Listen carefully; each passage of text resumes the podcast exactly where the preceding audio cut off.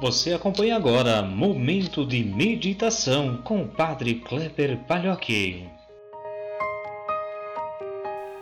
Olá, meus irmãos, minhas irmãs, paz e bem. Hoje, terça-feira, 21 de julho de 2020. Peçamos a Deus que oriente nossos passos, que nos ajude também a ir enfrentando nossos sofrimentos, nossa vida, buscando a cada dia nos aproximarmos dos braços de Deus. O evangelho de hoje é de Mateus, capítulo 12, versículos 46 a 50. Naquele tempo, enquanto Jesus estava falando às multidões, sua mãe e seus irmãos ficaram do lado de fora, procurando falar com ele. Alguém disse a Jesus: Olha, tua mãe e teus irmãos estão aí fora e querem falar contigo. Jesus perguntou àquele que tinha falado: Quem é minha mãe e quem são meus irmãos? E estendendo a mão para os discípulos, Jesus disse: Eis minha mãe e meus irmãos. Pois todo aquele que faz a vontade do meu Pai que está nos céus, esse é meu irmão, minha irmã e minha mãe. Meus irmãos, minhas irmãs, o Evangelho de hoje é um convite a percebermos que nós vivemos numa fraternidade, ou seja, que nós somos todos irmãos e irmãs. Não importa poder, não importa cargo, nós somos todos irmãos e irmãs. Mas é preciso que, para sermos também filhos de Deus, nós façamos a vontade do Pai.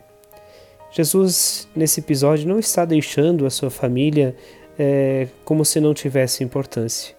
Não está colocando sua mãe e seus possíveis irmãos é, de lado para que compreendêssemos que a família não é importante para Jesus. Pelo contrário, Jesus utiliza este momento né, para também nos dar este ensinamento especial de que todos fazemos parte da grande família de Deus.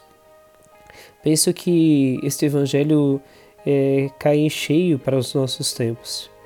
Nós temos visto no cenário nacional, especialmente, muitas situações de pessoas que usam de seu poder, seu status com tanta arrogância, pisam em cima de pessoas é, que têm cargos mais simples, que têm cargos de menos prestígio nacional, enfim.